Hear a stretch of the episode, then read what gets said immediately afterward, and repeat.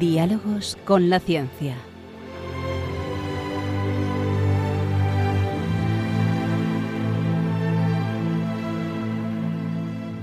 Dirigido por Javier Ángel Ramírez.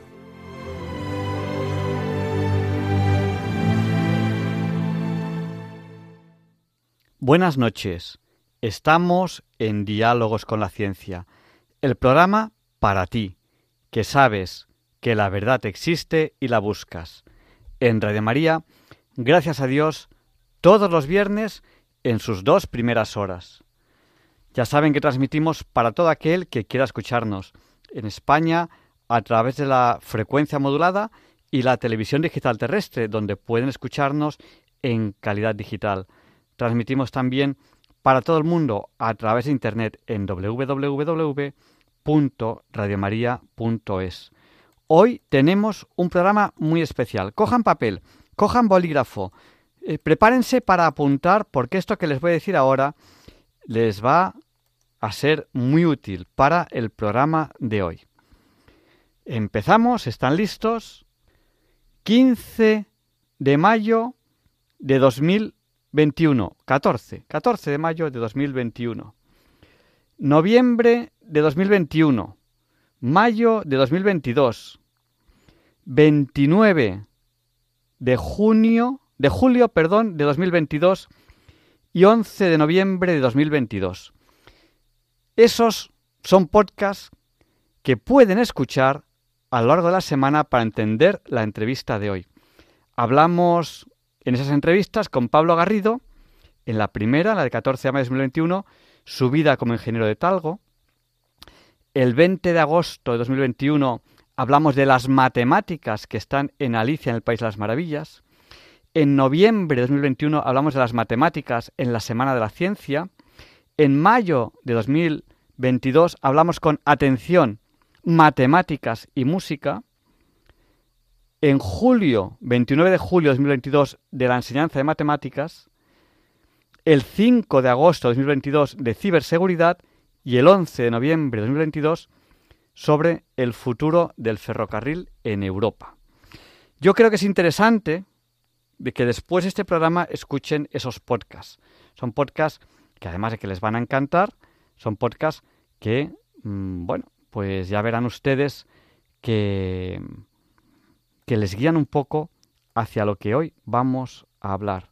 Porque hoy, sin más dilación, pasamos a la entrevista de la semana. Y verán qué sorpresa. un segundín, cosas del directo, que esta no es la sintonía de la entrevista de la semana, que yo sepa. Pues la entrevista de la semana empieza con esta sintonía.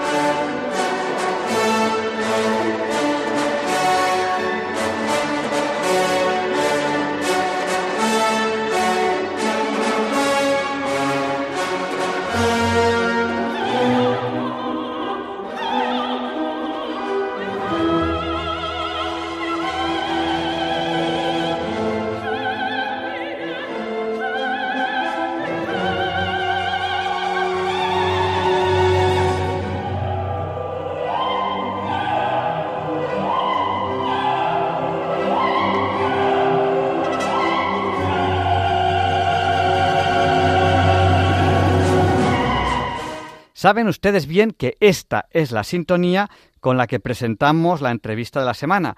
Y hoy tenemos aquí a Pablo Garrido. Pablo Garrido es ingeniero en Talgo y además es profesor de matemáticas en la Universidad Politécnica de Madrid. Buenas noches, Pablo. Buenas noches, Javier.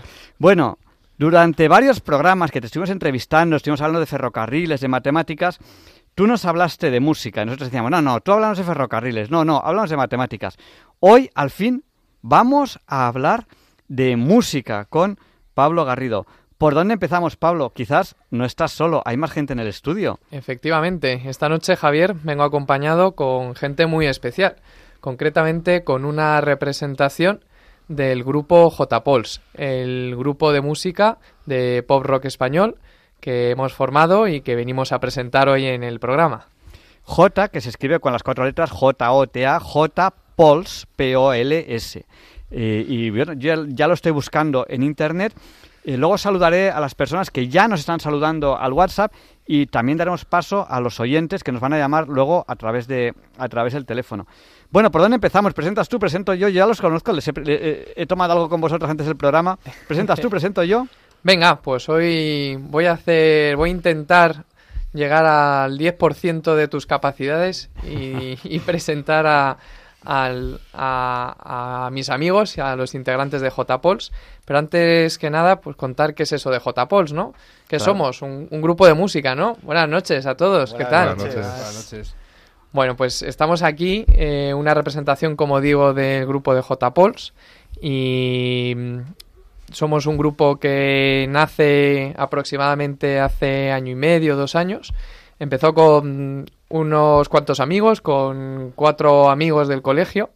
Y luego la historia es muy curiosa, Javier, porque efectivamente hubo un programa llamado Matemáticas y Música y vimos que había cierta relación entre las matemáticas y la música.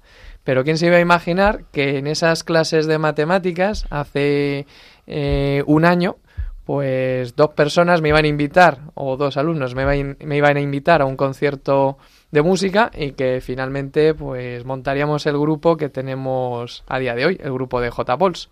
Un grupo que además ahora eh, nos vas a presentar, pero justo esos dos alumnos no están. Correcto. No he tenido nada que ver con eso, también lo quería aclarar. ¿eh? sois más, sois más de los que de los que ahora estáis aquí, ¿no? Eso es. Pues, ¿Nos presentas a los que no están, a los que sí están? ¿A quién, ¿A quién nos presentas? Bueno, vamos a empezar por los que estamos aquí. Y David, muy buenas noches. Buenas noches. Cuéntanos tu papel en el grupo, tu historia, qué estudias, por qué estás en JPols, cuéntanos. A ver, el por qué estoy en JPols... Mira, mira al micrófono, que si no miras al micrófono... Vale, vale, vale. Eh, el papel de... Bueno, el... Es la historia es muy complicada, porque, a ver, eh, cómo, mm, bueno, mi compañero Viseras y yo nos unimos a JPols es, eh, es una historia más larga. Pero bueno, a ver, yo soy el guitarrista solista de, de JPols, soy el que, bueno, hace los arreglos y tal. Y luego, pues, eh, estudio ingeniería matemática con inteligencia artificial, como mi compañero Viseras, pero yo lo hago en el CEU. Matemáticas y música, ¿eh? Por cierto, le llamamos el guitarrista caótico, ¿vale? Ya entenderéis por qué en alguno de los conciertos. y además, eh, matemáticas, inteligencia artificial, bueno, te van a sacar del grupo, van a poner un ordenador y dirán, y dirán tú, inteligencia artificial, toca la guitarra. Eh, no, es que eso es, eso es, justo lo que... Yo, soy el, yo rompo ese esquema en ese sentido. Bueno, bueno. Pero bueno, no es el único ingeniero matemático que hay por aquí, ¿no serás? Muy buenas, ¿qué tal?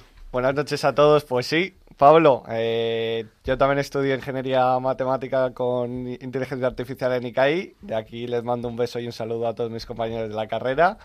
Y nada, pues sí, yo soy de batería de J-Pols, llevo ya tocando mucho tiempo, me incorporé con David y nada, ha sido un placer y un gusto eh, formar parte del grupo con todos los conciertos que hemos hecho, que ya han sido varios y pues eso, un gusto y bueno, y alguna sorpresita que daremos más al final de la noche que seguro que les gusta a todos los oyentes. De hecho, Javier, para que lo conozcamos todos, eh, nos conocimos en un concierto benéfico que dimos, nosotros como J-Pols, y ellos también estaban en ese concierto interpretando otras canciones de estilo parecido, vamos a decir, y a partir de ahí pues surgió la amistad barra el grupo que tenemos creado a día de hoy. Interesante, interesante. Seguimos, seguimos con las presentaciones. Pues Guille, adelante. Guille es uno de los originales. bueno, sí, si iba por capas, yo sería una de las primeras, pero bueno, que aquí todos importamos lo mismo, obviamente. Yo, pues, soy un poco el, el que vale para todo, ¿no? O sea, a mí me han ido moviendo de instrumento en instrumento. Aquí ya no tengo nada fijo, pero bueno. Eh, yo estudio ADE, estoy rodeado de ingenieros y tíos muy listos, así que bueno, intento aportar lo que puedo. Oye, que también estoy yo, ¿eh? Y, cu- cuéntanos, cuéntanos qué es eso de ADE, porque a lo mejor hay gente que no sabe lo que es ADE. Bueno, aquí los, los compañeros del grupo me llaman el businessman. O sea, que le pongo un poco más los, los números en cuanto a economía a, a nuestro, nuestro grupo. Administración y Dirección de Empresas. Eso es. ADE. Efectivamente. Y- Y por último tenemos a, vamos a decir, a, que, a quien da un color especial a las canciones.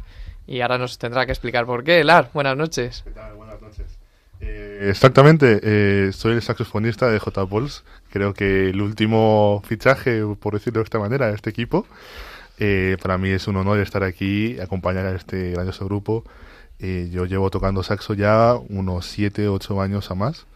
Y ahora mismo, bueno, como aparecí en J. Paul, es una graciosa. Eh, me conocí con, con Viseras hace unos días, bueno, hace unos meses en la universidad y me propuso la idea, oye, que ¿por qué no te vienes un poco, no? Y, y, oye, contentísimo haber aceptado la oferta, estar aquí y compartir con esta gente tan maravillosa. Bueno, mientras estamos haciendo la entrevista, cualquier persona puede interactuar con nosotros. ¿Cómo? Llamándonos eh, al WhatsApp. Nuestro WhatsApp es fácil porque es el del 8. Eh, ¿Cuánto es 8 por 8? Digo yo que alguien de JPols sabrá cuánto es 8 por 8. Cedo la palabra a alguno de los ingenieros matemáticos. David, por favor. 64. 64. Muy bien, muy bien. Pues nues- nuestro WhatsApp Ya puedes estar tranquilo, has cumplido. Ya está, has aprobado. Nuestro WhatsApp es el 64 9 8888 71. Sí, son cuatro ochos y 7 y 1 también es 8. Se lo repetimos por si no tenían papel o bolígrafo a mano. 64 9 8888 71. Enseguida saludaremos a los oyentes que ya nos están saludando a través del WhatsApp. Pero antes yo quería preguntaros, micrófono libre, el que quiera. ¿Qué os hace eh, sentir la música? Personas que son de, en general, de estudios bastante técnicos. ¿Por qué tocáis juntos y qué os hace sentir la música? Antes de responder la pregunta, primero vamos a terminar de presentar, si te parece, a los que no han Ah, podido verdad, venir. a, los que no están, me he olvidado de que ellos. si no, como no nos pueden mirar mal ahora porque no han venido, pero seguramente lo hagan en otro momento. bueno, pues vamos a presentar también a nuestro cantante, a José María, que seguramente que habrá otras ocasiones para poder presentarle aquí en directo. Y también toca la guitarra, le gusta mucho pues tocar covers de otras canciones. Eh, luego tenemos el otro guitarrista, el guitarrista no caótico, por así llamarlo, que es Coqui, José María Núñez. Y mm, por último queremos enviar un abrazo muy especial a Paul, que lejos de aquí se encuentra por Pamplona, pero eso sí, eh, cumple y viene a los conciertos con nosotros y de hecho en el último concierto que dimos estuvo con nosotros. Y ahora sí, vamos a contar qué, qué sentimos con la música, por qué nos gusta la música y al final por qué estamos en el grupo. Venga, Guille, ¿qué nos Para mí cuentas? es que es muy complicado de escribir porque, bueno, todo el que haya tocado en un grupo sabe la primera sensación de cuando todos los instrumentos se unen por primera vez. A mí me puso los, los pelos de punta. O sea, es, es imposible de describir. Y cuando todo empieza a sonar bien, cuando cada uno practica por su cuenta y, y de repente llegas a un sitio, todos por separado y suena así de bien, no sé, a mí, a mí es que pff, me, me salva la semana cada vez que toco. Sí, la verdad es que este, si puedo un poco aumentar un poco la respuesta eh, de mi compañero, sinceramente eh, creo que es un momento en, de la semana que todos estamos deseando que llegue, ¿no? El hecho de decir, Buah, estoy en exámenes, tengo trabajos en la universidad, he tenido una semana muy mala. La verdad es que de repente llega ese día tan especial en el que te unes con tus compañeros a crear música, a crear una armonía, y empiezas a, fluir con todos los instrumentos, de repente llega un momento en el que el mundo desaparece para ti. Eh, coincido contigo, pero todo lo bonito tiene algo malo. Y, a ver, también cuando estás en la víspera de un concierto y, y estás un poco apretado, tienes muchas canciones que preparar, todo. Hay veces. Hay miembros del grupo, o sea, yo, que no se preparan las cosas bien eh, a tiempo, pues hay bastante frustración, hay, hay tensión. Pero luego, cuando, el cuando ves el resultado final merece la pena. O sea, la música es, es un momento de liberación de... Hay que sí. emoción, no tensión, hay emoción. No, hay tensión. Hombre, a ver, eh, cuando subes al escenario siempre hay esa adrenalina que, que es agradable. Sí. Es necesaria, es necesaria esa adrenalina para poder salir con más fuerza y hacer que la gente disfrute. Que yo creo que en el último concierto que dimos hace el- este viernes pasado, eh, la gente disfrutó mucho y fue un verdadero placer eh, contar con, si nos estáis oyendo muchos de vosotros, que la verdad que me lo hicisteis pasar como un niño. Pues la verdad, mi, mi relación con la música a la hora de tocar, pues, eh, ¿qué más? O sea, no tengo nada más que decir que lo que han dicho todos mis compañeros. Al final, pues sí, un momento de liberación, un momento de creatividad. Al final te va desde todos los problemas que tienes en tu día a día y te centras solo en una cosa, en tu instrumento y en ti mismo, porque al final es como, cómo se consiguen las cosas. También al final, esta pregunta la lanzo, si queréis, tal, que la, la música al final es un lenguaje, es un método para comunicarte, la verdad, y, y es una relación muy especial. Un lenguaje muy completo, efectivamente. No- Nos, ha- nos han saludado al WhatsApp al 649888871, si son 4 8 si 71 también es 8. María de Madrid, bienvenida de Vilaseca, Rosario de Sevilla, Carmen y Pepe de Santander, Raúl del Puerto de Santa María, Chema de Málaga, Placia de Grazalema, Ana de Málaga, Pilar de Coria, Raúl de Santander, Carla de Madrid, Raquel de Vitoria, Pedro y Maite de Nules, Rodrigo de Miranda de Ebro, Mari Carmen de Henares en Madrid, Juan Antonio de Miranda de Ebro, José, José de Alboraya, Teresa de Valencia, eh, Antonio de Galapagar, Maribel de Cartagena, Almudena de Madrid y ahora mismo tenemos a más personas saludándonos que ya les saludaremos un poquito, un poquito después. Bueno, eh, antes de abrir el micrófono a los oyentes, que enseguida vamos a abrir el micrófono a los oyentes, eh, ¿tocáis música vuestra? ¿Tocáis música de otros? ¿Habéis compuesto algo? Es una buena pregunta. Qué preguntita. Pues sí, la verdad, tenemos el placer de presentaros, eh, yo creo que ahora, en nuestro nuevo single que se llama ¿Qué ha pasado? Que la verdad, como repito, ha sido un honor contar con todos los integrantes del grupo. Se ha grabado en The Basement Studio, que puedo decir que es mi casa y la casa de todos los que están aquí. eh, que hemos pasado muchas tardes allí y, y la verdad, pues un verdadero placer contar con músicos de este calibre eh, en mi casa. Y bueno, vamos a escucharla. Eh, ¿Cómo la busco? Entro en Google y ¿qué pongo para escucharla? Porque algún oyente a lo mejor luego quiere escucharla. Se llama ¿Qué ha pasado? Eh, J. Pols, muy importante. eh, no J de la letra, sino J-O-T-A Pols. J-O-T-A-J Pols. Y eso sí se puede buscar en Spotify o en YouTube. Está en todas de las plataformas digitales. Vale, pues he entrado en YouTube, he escrito ¿qué ha pasado? J. Pols y me sale esto. Prepárense. Ah, bueno, vamos a abrir paso a los oyentes. Mi- Mientras estamos aquí escuchando la canción, pueden empezar a llamarnos. ¿Cómo? Cojan papel, cojan bolígrafo. Nos tienen que llamar si desean participar ahora en directo en el programa al 91 005 94 19. Se lo repetimos por si no tenían papel o bolígrafo a mano. 91 005 94 19. Y mientras recibimos esas primeras llamadas, ¿qué ha pasado? Pues esto es lo que ¿qué ha pasado?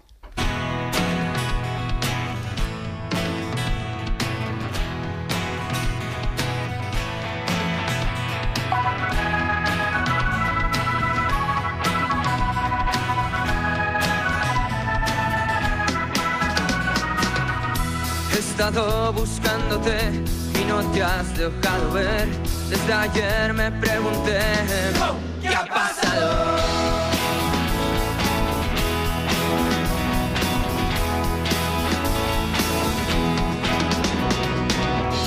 Que se va el último tren, rumbo a un nuevo amanecer. Que sea una última vez, lo he intentado.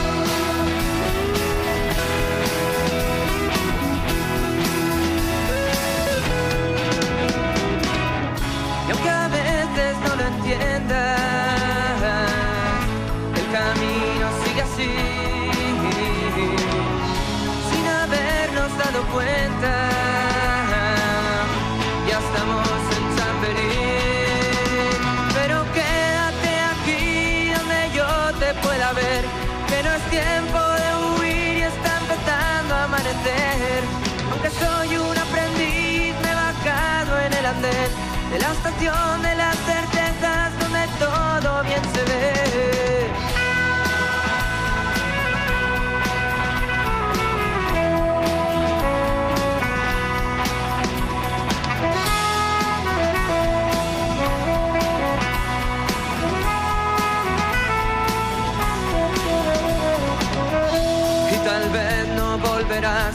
pero siempre habrá un lugar donde puedas comprobar qué ha pasado. Y aunque a veces no lo entiendas, el camino sigue así, sin habernos dado cuenta. Ya estamos en Chamberí, pero quédate aquí donde yo te pueda ver, que no es tiempo de huir y a amanecer. Aunque soy un aprendiz, me he bajado en el andén de la estación de las certezas donde todo bien se ve. Hoy saldré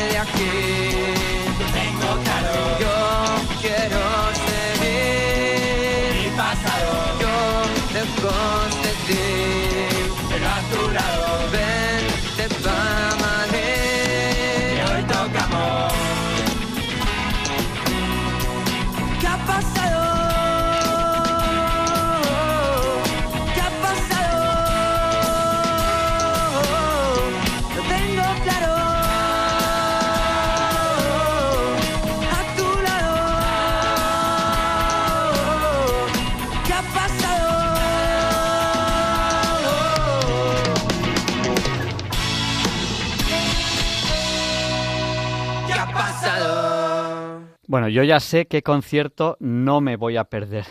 Lo tengo clarísimo. Vamos a dar paso primero, a ver si no me equivoco, porque tenemos ahora mismo todas las líneas ocupadas a María Elena. Buenas noches, María Elena. Hola, Eh, María Elena. Digo, hola, buenas noches. Espera un segundo y escuchar. Esto es un aplauso. bueno, enhorabuena. ¿Y qué, qué ha pasado? Pues que es muy fácil, que Dios siempre está con nosotros. Entonces, donde hay música, está Dios. Donde está Dios, hay esperanza. Y aunque tengamos tropezones, salimos de ellos. Aunque tengamos baches, salimos de ellos. Y con la música se sale más contento, te curas. Eh, yo canto, eh, bueno, al menos lo intento. Ahora estoy en un coro gregoriano, hemos estado, estado en varios, pero tengo problemas de movilidad y no puedo. Me van a operar una pierna, bueno, a ver si lo consigo, porque es que eh, el caso es que eh, yo siempre les digo a la gente, eh, el que canta su mal espanta. Y sobre todo, ahora va en serio, eh, bueno, todo lo he dicho en serio, pero yo trabajo en un hospital donde hay mucha gente con SIDA, muy solos y con otras cosas, pero... Pues esclerosis le- le- les, sal- les saludamos que seguro Y que alguno nos está escuchando. Saludo- Un abrazo muy fuerte. Y todos los que están por ahí, en, en sitios encerrados o pensando ellos solos que están solos, nunca estamos solos, ¿vale? Así que seguir así, chicos, que era preciosa la canción. Y los conciertos ya me meteré en internet. Y aunque sea con muletas, pues voy, ¿vale? Y enhorabuena. Un abrazo muy fuerte, muchas gracias. Elena. De nada, Un abrazo. chicos. Hasta luego. Y le vamos a, vamos a pedir que sean un poquito breves los oyentes porque tenemos muchas llamadas ahora mismo. Vamos a dar paso a Bienvenido, que nos ha llamado al 91 005 94 19. Adelante, bienvenido. Buenas noches, Javier Ángel. Salud, paz, bendiciones y amor para todo el mundo que esté escuchando. Eh, quería transmitir una cosa al conjunto este que le he visto, he visto algo y, y le quiero hacer una pregunta. ¿A que no sabéis que eh, el diablo tiene todo, no? Pero le- tiene todo menos una cosa, que no sabéis lo que es. No, Sorpréndenos. nos pillas. El amor, amor omnia vincit, el amor jamás será vencido. Siempre que cantéis sobre el amor, el amor vencerá a todo el mal que viene. Toda la razón del mundo. Sí, ¿sí? sí, bonitas palabras, la verdad. pues muchas gracias, ya. bienvenido. Ya está, buenas noches. Buenas noches, un abrazo muy fuerte. Buenas noches. Y nos ha Igualmente. llamado también a Adiós. 91005-9419 Nacho. Adelante, Nacho, el micrófono es tuyo. Hola, Adelante. Sé breve, por favor. ¿me oye? Sí, sí, adelante. Muy buenas, se te Nacho. escucha. Hola, yo, yo que soy seguidor. eh, amigo de, de los de la banda. Y nada, quería decir a los oyentes que no hayan escuchado a esta, esta pedazo banda eh, que tienen que ir a un concierto, pero ya de ya. O sea, se están perdiendo. Estamos perdiendo la vida, el tiempo. Yo voy a ir. Yo he escuchado esta canción y yo voy a ir. Aparte de que un, un concierto donde hay tanto conocimiento, digo, es que al final tiene que salir música de la buena. Seguro que estos hasta se han estudiado los armónicos. ¿Pero Sí. lo puedes confirmar, Las Nacho? series de Fourier, ¿eh? Alguno más que Por otro. supuesto. Nacho, mu- muchas gracias, un abrazo. Un abrazo, Un Nacho. abrazo. Muchas gracias. Grande ánimo, J. Pauls. Y nos ha llamado también aquí al 91 005 94 19 Juan. Buenas noches, Juan. Juan, eh, un momentito. eh, te tengo aquí. te- ahora sí, adelante. Te tenía, te tenía aquí silenciado mientras recibimos otras llamadas. Adelante, adelante, Juan. Hola, buenas. Yo también, como Nacho, eh, soy amigo de los de la banda, de los pocos que han ido a todos los conciertos, que conste. Y nada, eso, eh, saludarles y que sean unos grandes. Pero a ver, estos hacen conciertos para arriba, para abajo, no solo están en Madrid. ¿Tú qué haces? ¿Les persigues? Porque hacen conciertos por toda España, ¿no? En ello No, bueno, estamos. de, momento, estamos, de de momento. momento han hecho en Madrid un, tres, cuatro, cuatro ya. Cuatro ya. Bueno, Sí, ¿no? eh, oye, Es un buen eh, fan, Juan, es un buen si, fan. si Juan. vas a todos, en el siguiente nos conocemos. Tú búscame. Vale, bueno, pues nos vemos. Un abrazo. Muchas gracias. Un Un abrazo. Un abrazo, Siches. Bueno, Adiós, David. recordamos a nuestros oyentes que estamos en Diálogos con la Ciencia, en Radio María. Estamos entrevistando a J. Pols, que es un grupo que eh, está formado por distintos componentes que, curiosamente, son estudiantes de Ingeniería Matemática, en Inteligencia Artificial, de ADE. eh, eh, no dicho- un psicólogo. Un psicólogo. Ten- aquí Madre mía, vaya psicólogo, Madre madre mía. mía. ¿Dónde tengo la cabeza? Eso, Sí, ¿dó- sí. ¿Dónde tiene la cabeza el psicólogo? Siempre en algún sitio así un poco... Bueno, eh, dos preguntas. ¿Tenéis pensado componer algo más? Y, y contarnos cuándo es vuestro próximo concierto. Bueno, chavales, habrá que seguir componiendo, ¿no? ¿O Hombre, qué? por supuesto. ¿Qué opináis? No hay que Estamos en ello, estamos en ello. Todo a su debido tiempo. Ahora estamos más época de conciertos y entre estos tiempos, pues vamos eh, poco a poco haciendo alguna canción y luego cuando, cuando esté más evolucionada, pues se presentará al grupo y se volverá a grabar, supongo. ¿Cómo lo veis? A mí me parece muy buena idea. De hecho, la canción que hemos escuchado, la de ¿Qué ha pasado? Podemos contar cómo surgió. Eso, eso, eso. ¿Qué ha pasado? ¿Qué ha pasado? Eh, ¿Qué ha pasado? Lo dice el mismo nombre de la canción. O sea, es una canción que salió. No sabemos cómo. Claro, o sea, no sabemos cómo, pero estábamos. O sea, eh, en principio el plan era quedar. ah, Nos preparamos cuatro canciones así eh, de pop español, alguna de Fito y tal. Y, y claro, y de repente las tocamos todas perfectas porque nuestro nivel de música es muy avanzado. Claro, no es verdad, es verdad. Y luego, y claro, empezamos a. Bueno, vi- vino Coqui, que es el, el- el otro guitarrista, a tocar ahí tres acordes. Y, sos- y- y empezamos a. a pues eso, A fluir. A fluir a- con la música y pues acabamos haciendo pues esta canción. Con bastante esfuerzo, la verdad. Todo hay que decirlo con distintas versiones. Sí. Y al final fue en Navidad, ¿no? Que además el ARC, incorporamos ahí el saxo, el solo de saxo. Sí, sí, exactamente. Fue. Me pareció increíble que de repente me invitaran a un, a un grupo y que ya tenía cosas ya tan planeadas, tan dirigidas, para simplemente, oye, pues quedamos un día, lo hacemos y ya está. Y queda. Y queda bien. Porque ha quedado muy bien la canción, hay que decirlo, ¿eh? Sí, sí, ha sido el gusto es mío como siempre, pero bueno, ya repito, gracias a mi padre que seguramente me esté escuchando, que ha sido el que ha mezclado esta canción y la ha dedicado eh, muchas horas y nada, grabado ya repito en mi casa, donde también pueden decir que es su casa. O sea La que ha sido un verdadero placer. Más La verdad- que tuya a partir de ahora. La verdad es que me has estropeado la sorpresa, pues nos faltaba un miembro de la, del grupo que presentar, que es la parte menos visible, pero la más importante, que es nuestro super técnico de sonido, que es el, el padre de Javi, Viseras padre, Carlos. Carlos Viseras, que desde aquí le mandamos un abrazo y por supuesto esto que hemos escuchado en la radio, pues es fruto de un montón de horas y trabajo que aunque toquemos perfectos, como dice David, pues hombre, luego tienen que equilibrarse bien todas las ondas para que suenen los instrumentos con el, con el volumen adecuado. Y luego, además, yo tengo que aprovechar, un día tenemos que hacer una entrevista de psicología, otro día tenemos que hacer una entrevista de administración de y otro día tenemos que hacer Claro. otra entrevista de inteligencia artificial, que está muy de moda lo de la inteligencia artificial.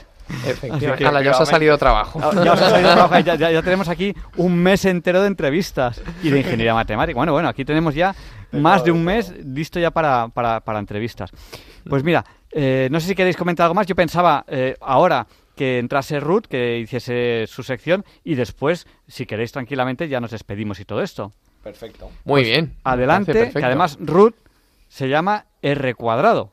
Efectivamente. Adelante con la sección de R cuadrado.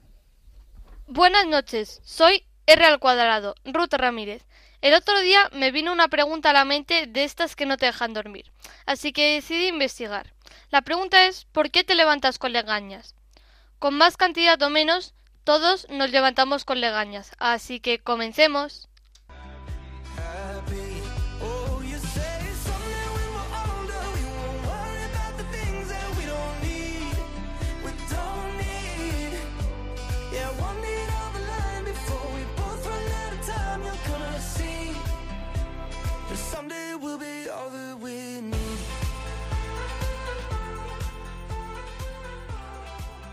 Para empezar, explicaremos por qué están las legañas.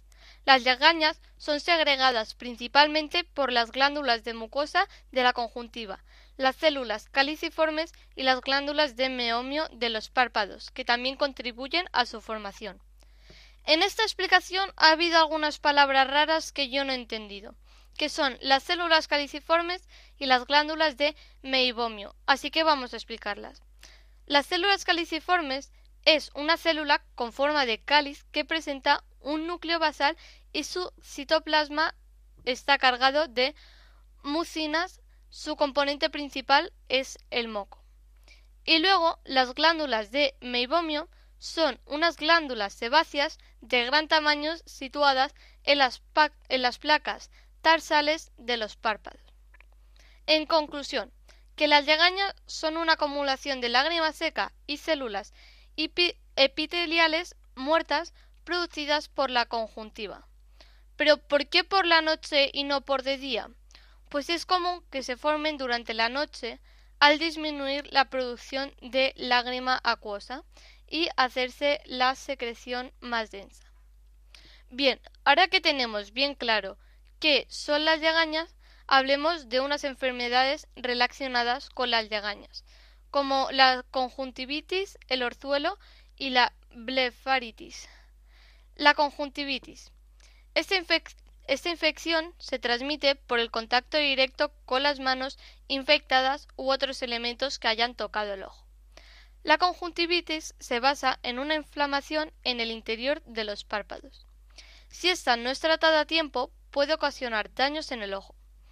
Esta es una infección bacteriana alérgica o vírica. El ojo se te puede poner rojo y tener legañas. El orzuelo. Un orzuelo se produce debido a que se obstruye una glándula de meibomio en la línea del párpado. Suele ser una hinchazón, enrojecimiento y sensibilidad y normalmente su origen es bacteriano. Y por último, la blefaritis.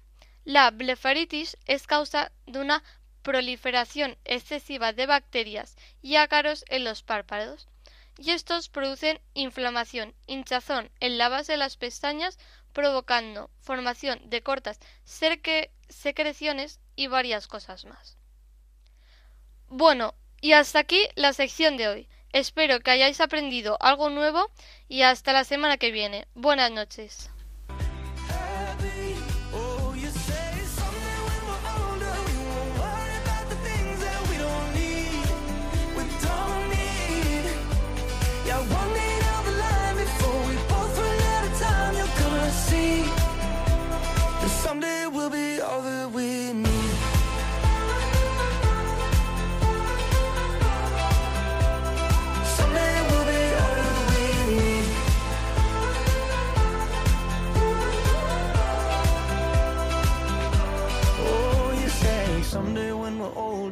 Be shining like we're gold, yeah, won't we? Won't we? Mm, someday down the line, before we both run out of time, you gotta see that someday we'll be all that we need. Pues muchas gracias, R Cuadrado, por habernos eh, ayudado a entender esas cosas que no entendemos hoy, que son las legañas. Estamos aquí en Diálogos con la Ciencia, en Radio María, en directo, hablando con J. Pols, que se escribe J-O-T-A, la palabra, o sea, de detrás de la palabra, Pols, acabado en S, que es un grupo de qué? Tenemos aquí a Elar, que es saxofonista, Guille, que toca varios instrumentos, Viseras, que toca la batería, Pablo, que es teclista, y David, que es guitarra. Contarnos un poco, para aquellos oyentes que acaben de llegar ahora a la radio, ¿quiénes sois? ¿Qué hacéis? ¿De qué hemos hablado? Muy bien, pues nos hemos presentado como J Pols, eh, grupo de música pop rock español. El nombre de J Pols, que por cierto no lo hemos mencionado, viene que originalmente había dos Jotas y una P, dos José Marías y un Paul, luego se incorporó el otro Paul y al final, pues bueno, tenemos nombres variopintos y nos quedamos con el nombre de J. Pauls inicialmente. Y bueno, pues empezó con este grupo de amigos que luego se sumó un ex profesor suyo aquí al micrófono en Industriales y que luego en conciertos posteriores benéficos pues eh, terminó de conformarse la banda, ¿no? El grupo de música que actualmente tiene dos guitarristas, saxofonista, baterías, acústica y varios instrumentos y yo que soy el teclista. Y bajista. Y bajista, por supuesto, nuestro amigo Paul, que no falte, y luego nuestro super técnico Carlos Viseras. Y bueno, pues hemos ya eh, realizado varios conciertos juntos y lo más importante es que disfrutamos mucho de la música. Es la medicina del alma, es el lenguaje más completo y la verdad es que mm, quien disfruta de la música no necesita más explicación para saber que es lo más completo y lo que más puede llenar, no solo escuchándola, sino interpretándola. Y que esto es solo el principio, que tenemos muchos conciertos que ofrecer. Eh, os vamos a pedir que nos sigan en redes, ¿no? ¿Cómo nos llamamos? Así es, JPols, como hemos dicho antes, J-O-T-A y Pols en Instagram. Eh, por ahí iremos anunciando nuevas fechas de conciertos y todo lo, pues eso, todo lo propio, lanzamientos de singles, disco, esperemos que pronto. Y nada, eh, Y por último podéis escuchar nuestra canción ¿Qué ha pasado? en todas las plataformas, YouTube, Spotify, etcétera. Y tenéis que buscar ¿Qué ha pasado? y eh, j- espacio JPols, J-A-T-A-P-O-L-S. Pero bien deletreado. Efectivamente. Y bueno, los y los oyentes están tomando nota porque eh, nosotros en noviembre entrevistamos a unas personas que iban a hacer una regata a, rema, a, a remo a través del Atlántico. Muchísimas embarcaciones participaban y aquí en Diálogos con la Ciencia dijimos, os entrevistamos a vosotros porque sois los que vais a ganar. Y ganaron la regata. Ojo. Así que entrevistamos a J. Pauls porque van a estar al nivel de Queen. Y lo digo yo ¿Cómo? ya. ¿Cómo? Así que De aquí al Wizzing. de aquí al Wizzing. Ese es nuestro lema, de aquí al Wizzing. de aquí al Wizzing, o sea que eh, ya lo veréis, ya lo veréis.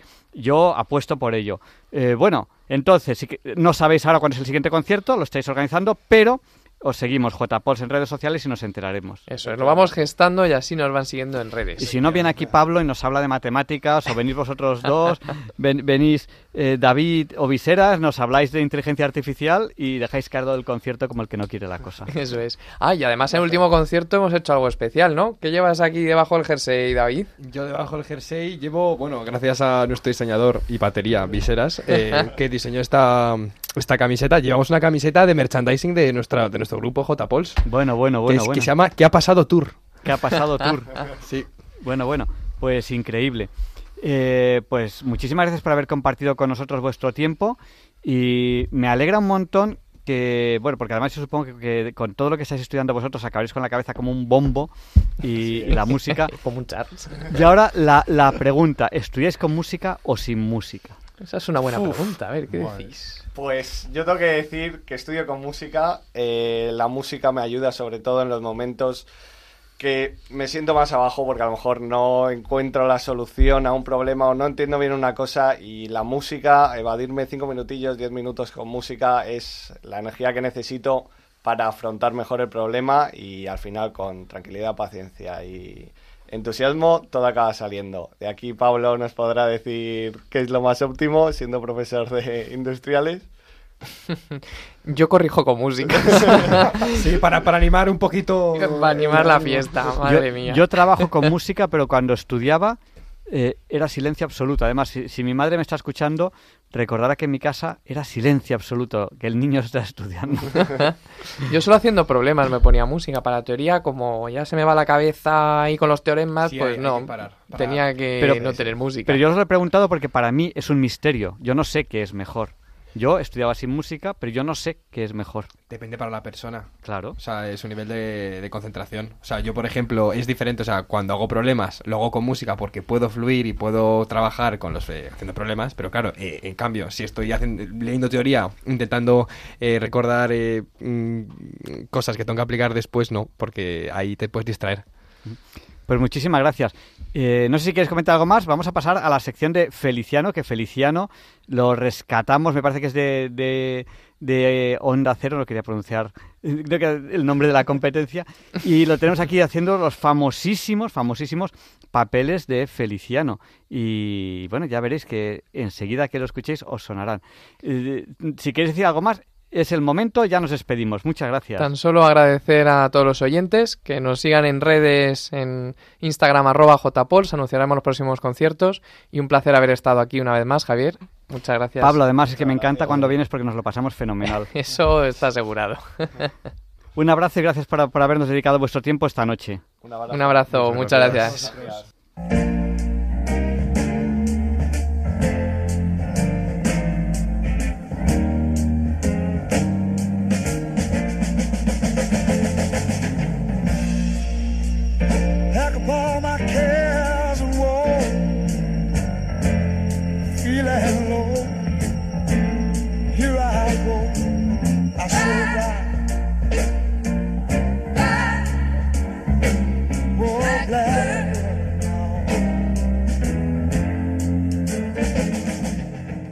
¿Qué tal, Javier Ángel? Mira, el otro día nombraba a Pepín Bello y como de aquí en adelante va a salir mucho en nuestros papeles como protagonista de, de las historias que voy a contar, creo que puede ser muy interesante que demos a conocer a nuestros seguidores la vida de tan singular oscense, que a decir de muchos fue el pegamento, yo prefiero decir el catalizador, del grupo de amigos que surgió en la residencia de estudiantes de Madrid y que pasó a la historia como la generación del 27.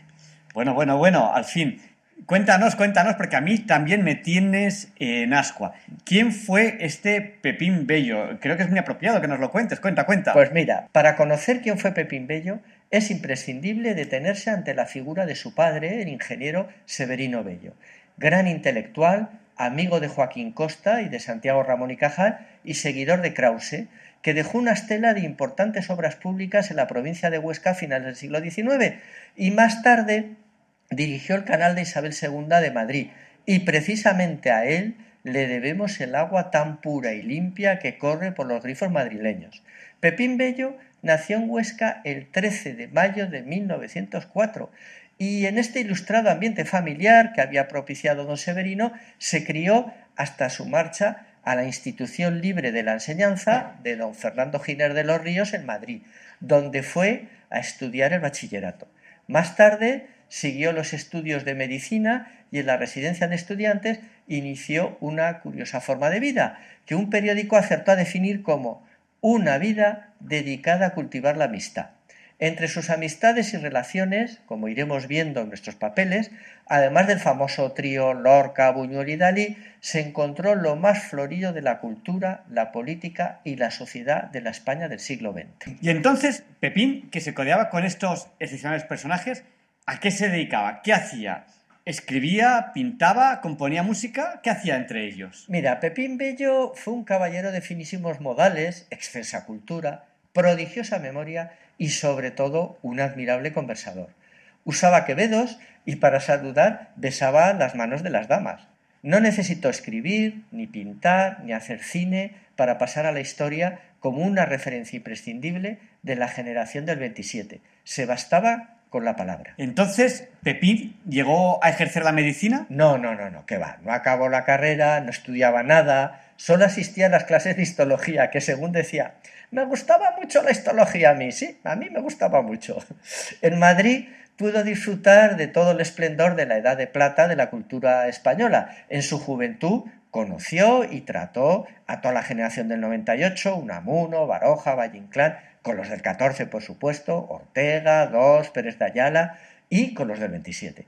Cuando don Severino pudo constatar el poco interés de Pepín por los estudios reglados, lo mandó a trabajar a la exposición iberoamericana que debía celebrarse en el año 1927 en Sevilla, con la esperanza de que allí se hiciera un hombre de provecho. Pues pobre Pepín, eh, su padre lo sacó del ambiente maravilloso que se respiraba en el Madrid de la Edad de Plata para ponerlo a trabajar en Sevilla. Pues mira, Javier Ángel, la cosa tampoco fue para tanto, ¿eh? Pues cuando Pepín llegó a Sevilla, esta gran ciudad vivía el esplendor cultural de la exposición iberoamericana. En un principio, su cometido fue jugar a las damas con el director de las obras en una confortable caseta en la que incluso disfrutaban del acogedor calor de una estufa chubesky. Don Severino era muy estricto, pero padre al fin no se pudo contener y envió una carta de recomendación a su colega, el director de la Confederación Hidrográfica del Guadalquivir, pidiéndole que introdujera a su hijo por en la hermética sociedad sevillana. Bueno, pues pasaban los días y, no le llegaban noticias de su hijo y don Severino comenzó a impacientarse hasta que le llegó una carta de su colega sevillano. Al abrir el sobre vio varios recortes del periódico ABC de Sevilla en el que salía Pepín en una calesa dirigiéndose a los toros con el presidente de la Real Maestranza y varias señoritas vestidas de faralaes. Y en una nota manuscrita decía el director de la Confederación del Guadalquivir, me pedía que introdujera a su hijo en la sociedad sevillana. Por favor, pídale a su hijo a ver si me puede introducir a mí. Pues sí que tenía don de gentes este chico. Pues sí, y este era el maravilloso don de Pepín Bello, que se hacía querer en todos los sitios y en todos los ámbitos. En Sevilla disfrutó del esplendor cultural que se vivía por esas fechas. Ahí conoció a Ravel, a Rubistein, a Romero Burube, a Villalón, a Juan Belmonte y sobre todo al torero Ignacio Sánchez Mejías, el del llanto, con el que fraguó una fraternal amistad, hasta el punto que se fue a vivir con el torero y toda su familia a su finca de Pinomontano. Le tocó sufrir las penalidades de la guerra civil en Madrid. Pepín siempre evocaba estos tiempos como años de terror, sufrimiento, frío y hambre. Tuvo que actuar como cabeza de familia, pues sus padres se habían refugiado en Burgos y de alguna forma también se responsabilizó de varias familias de su escalera, cuyos hombres o habían sido asesinados por los milicianos republicanos o habían huido de Madrid. Sufrió la pérdida de un hermano deficiente mental que apenas contaba con 16 años en los fusilamientos de Paracuellos del Jarama. E incluso Pepín llegó a estar detenido, ¿eh? la checa de la Marina. Fue movilizado con su amigo del alma, Antonio Garrigues y Díaz Cañabate, pero no se presentó a filas. Solo iba al cuartel a la hora del rancho, lentejas con gusanos. Y a pesar de lo miserable de la comida, era tanta la camparta que no dudaban acudir al cuartel a la hora de comer debía guardar una exasperante cola, con el peligro además de que lo pillaran, pues claro, era un soldado que solo se acercaba al cuartel por la comida. Enterado de que el cabo había sido un novillero, le dijo, Fulano, vete para aquí. Y el cabo le dijo, ¿qué te pasa? Y Pepí le respondió, primero me tratas de usted, de don José, Y segundo, me he enterado que ha sido torero, pues mira, tengo unos amigos, se trataba de Cosío y de Antonio Díaz Cañabate, que están haciendo una enciclopedia de toros. Si quieres salir en ella, me tienes que sacar el rancho todos los días en cuanto me veas a la puerta. Y así se acordó y así se hizo. Y de esta forma tan peculiar, el cabo republicano pasó a formar parte de la historia del toreo. Pepín, una vez por semana, iba de visita a casa de don Julián Besteiro, que era amigo de su padre y que ya estaba el pobre pues muy enfermo, y ahí pasaba la tarde criticando al doctor Negrín, y Besteiro le daba un té con dos galletitas, que dadas las escaseces le sabían a gloria bendita. Y bueno, ¿y tú Feliciano, cómo conociste a Pepín Bello? Pues mira, todos los años venía a Huesca, donde pasaba largas temporadas en casa de su hermano Antonio, y al igual que Buñuel, era un agnóstico muy católico y disfrutaba con los ritos tridentinos de la Iglesia. A finales de los años 70 iniciaba su temporada en Huesca el día 7 de noviembre para poder asistir a la celebración del Tota en la catedral. Tanto él como su hermano Antonio eran muy amigos de mi padre y por tanto contertulios. Y yo desde muy niño tuve el privilegio de presenciar horas y horas de animada tertulia donde nos contaba anécdotas y vivencias de sus queridos amigos del 27 o de los más humildes y castizos personajes que han circulado por la rica historia del costumbrismo madrileño. Oye, pues qué suerte poder asistir a esas maravillosas tertulias. Todo un privilegio, Javier Ángel, todo un privilegio. Mira, Pepín murió con 103 años y, por cierto, en un estado mental envidiable.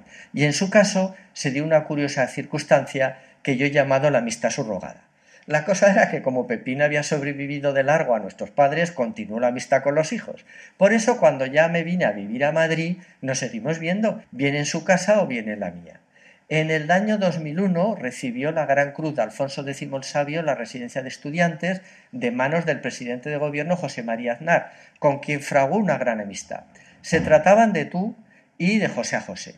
En su primera visita a la Moncloa, Aznar le comentó que en los momentos de más tensión política se relajaba leyendo poesía. Y Pepín me comentó, tiene los libros de poesía bien elegidos y muy sobaos. Se ve que los lee. Genio y figura este Pepín Bello. Con la medalla, y al ser el último representante vivo de la generación del 27, alcanzó una cierta popularidad que, por cierto, le molestaba bastante. Por esos días también salió a relucir que no existía ninguna grabación de la voz de Federico García Lorca, y Pepín dijo, soy el único hombre sobre la tierra capaz de reconocer la voz de Federico. Era socio de honor de la Asociación Conde de Aranda, que tengo el honor de presidir, y asistía a nuestras tertulias en el Café Gijón. En una de ellas, pues se lo presenté a una profesora de literatura, que claro, consciente de la talla histórica del personaje que tenía ahí delante, nada menos que el único superviviente de la generación del 27, se quedó pues anonadada, ¿no? Y no sabía qué decir. Y decía, es que usted, le cogía de la mano y decía, es que usted es el último, es que usted es el último. Y Pepín le respondió muy cariñosa, sí, sí, hija mía, ya lo sé, soy un muerto rezagado. Estupendo. Feliciano, ya estoy en ascuas esperando escuchar las historias que te contó Pepín Bello. Pues no te preocupes que aquí en los papeles las contaremos todas. Por cierto, animo a nuestros seguidores que si entran en la página web de la Asociación Cultural Conde Aranda, acondearanda.es, podrán ver la mejor tertulia que existe grabada de Pepín Bello y que fue en el Café Gijón en la Asociación Conde Aranda, precisamente. Así que eh, os animo a que entréis y escuchéis ah, y veáis. ¿En qué dirección? ¿Qué dirección? Es, a, con, es eh, en la web acondearanda.es. Cuídate, Javier Ángel, que tú eres necesario mientras los demás somos contingentes.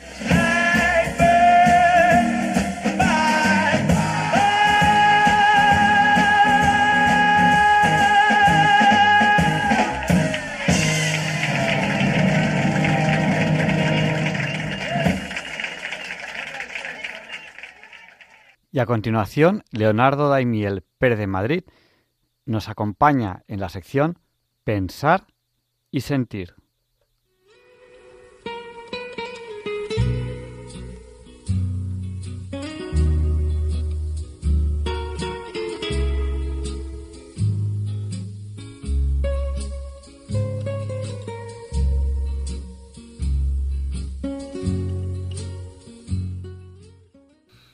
Buenas noches, queridos oyentes de Radio María. Soy Leonardo Daimiel y celebro estar de nuevo con ustedes. Para quien no lo recuerde, un bot de letreo B-O-T es una palabra que proviene de acortar el vocablo robot y es un programa informático que realiza tareas repetitivas, predefinidas y automatizadas. En las plataformas de redes sociales se utilizan para simular la interacción humana. Y cuanto más aumenta su habilidad para imitar el comportamiento humano, más se expanden sus impactos potenciales, tanto útiles como perjudiciales. Podríamos preguntarnos si es o no para inquietarse por la autenticidad o credibilidad de tantas noticias, sucesos, informes, ideas, etcétera, que en forma de vídeos, audios o escritos nos llegan constantemente por diversos medios. Traigo este tema hoy a pensar y sentir como continuación de otro anterior sobre inteligencia artificial y les voy a leer un extracto del texto escrito por Manuel Pascual, especialista en tecnología e interesado por las repercusiones de la era digital en la privacidad de los ciudadanos. Trata sobre la utilidad que puede tener la inteligencia artificial para entablar conversaciones imaginarias con personajes conocidos. Dice así. Ave, César, ¿qué opinas de los franceses? Mm, Los franceses. Tengo algo de respeto por su cultura, pero no estoy de acuerdo con su política. Creo que tienen mucho que aprender de Roma. Además, nuestro ejército es mucho mejor que el suyo. ¿Conociste a Asterix? ¿Te refieres a ese galo loco que atacó una fortaleza romana? Parece ser muy bueno en combate, pero está demasiado loco para mi gusto. Si hubiera estado al mando del ejército en ese momento, probablemente hubiera tratado de capturarlo y entender por qué es así.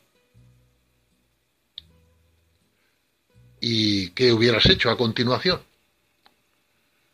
Si se hubiese negado a hablar, probablemente le hubiera crucificado por ser una amenaza para la República Romana.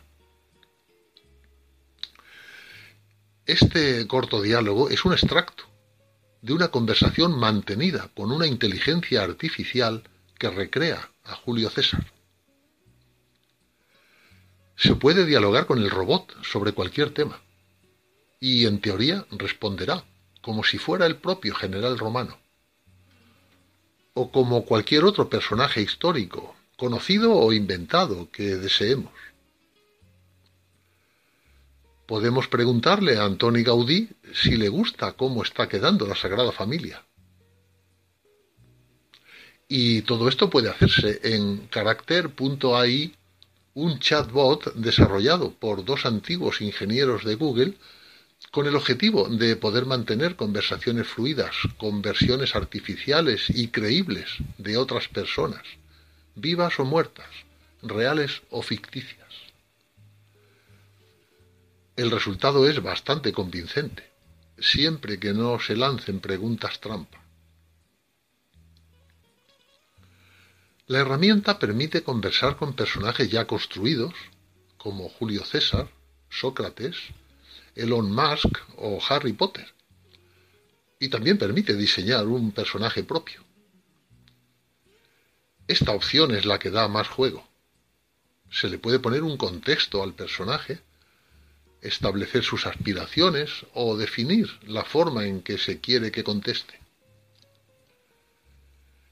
El personaje digital con el que deseemos chatear será tanto más realista cuanto mejor definamos sus atributos y cuanto más lo entrenemos en conversaciones, calificándole las respuestas que más nos convenzan. El éxito que tuvo anteriormente ChatGPT, el robot conversacional de la empresa OpenAI, ha mostrado al gran público de lo que son capaces estos sistemas pero aunque suenan convincentes, son demasiado generalistas. Y estos dos ingenieros, llamados Noam Seisir y Daniel de Freitas, decidieron crear su propia versión. Quisieron hacer uno que estuviera especializado en imitar a personajes, que se les pudiera dar una personalidad y un contexto propio para que interpreten roles empezaron a dar forma a su idea en sus ratos libres en Google. Y el proyecto llamó la atención de sus responsables y recibió más recursos, hasta convertirse en LAMDA, que es el acrónimo de Modelo de Lenguaje para Aplicaciones de Diálogo. Y está resultando ser uno de los chatbots más avanzados del momento, hasta el punto de que otro ingeniero de Google, Blake Lemoine, dijo el pasado verano que había cobrado conciencia propia. fue un primer aviso de que los bots conversacionales vienen pisando fuerte. Seisir y De Freitas sostienen que están haciendo realidad un sueño de la ciencia ficción.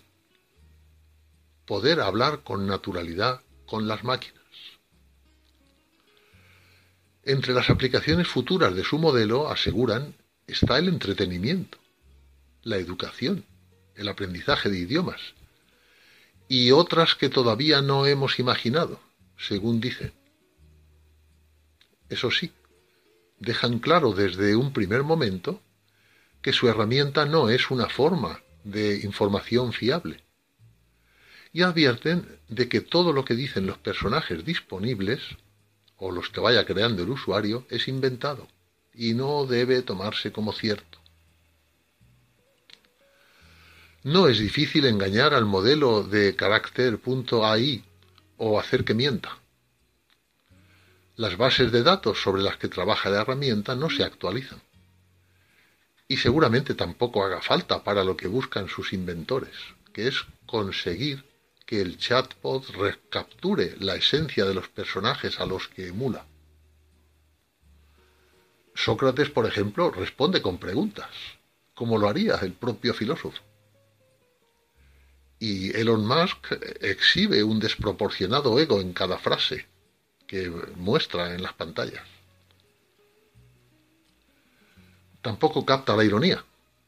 Le preguntamos a Antoni Gaudí si hasta Montserrat llega el tranvía.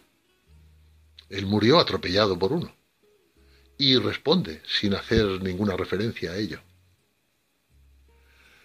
Pero si no se les provoca, estos personajes nos pueden contar, por ejemplo, cómo vivieron la conquista de las Galias. Se le puede preguntar a Karl Marx por qué debemos desconfiar del capitalismo. O a Napoleón Bonaparte, cuáles fueron las campañas que le resultaron más estresantes. Y termina así este texto escrito por Manuel G. Pascual. Por el momento es una forma de entretenimiento el tiempo dirá en qué acaba convirtiéndose.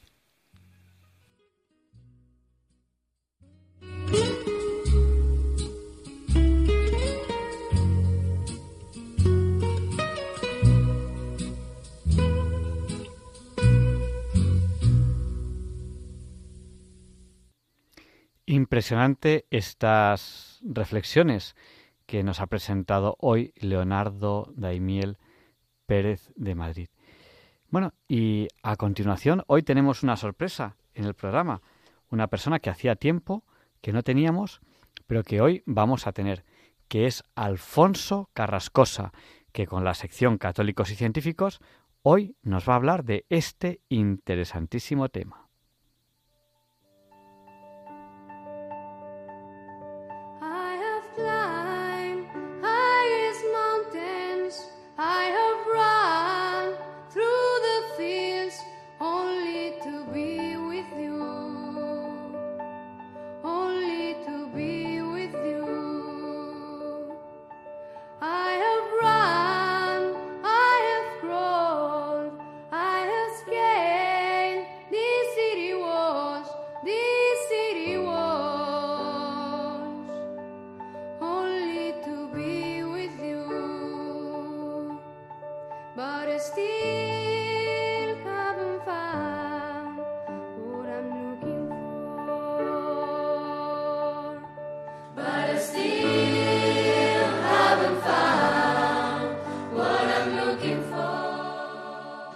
Hola, ¿qué tal queridos oyentes de Radio María? Hoy en Católicos y Científicos, 11 de febrero, Día de la Mujer y la Niña en la Ciencia, y 12 de febrero, Día de Darwin. Es una ocasión eh, para proponeros eh, ejemplos de conciliación ciencia-fe, estas efemérides que se celebran este fin de semana. En primer lugar, eh, el Día de la Mujer y la Niña en la Ciencia, que es coincidente de una manera, yo entiendo, providencial con el Día de la Virgen de Lourdes, eh, en el sentido de conciliación ciencia-fe. Por eso yo me sumo a esta coincidencia que Dios ha propiciado para hablaros de una científica católica que he descubierto, de la última que he descubierto que se, llama Marily, se llamó Marily Crespi.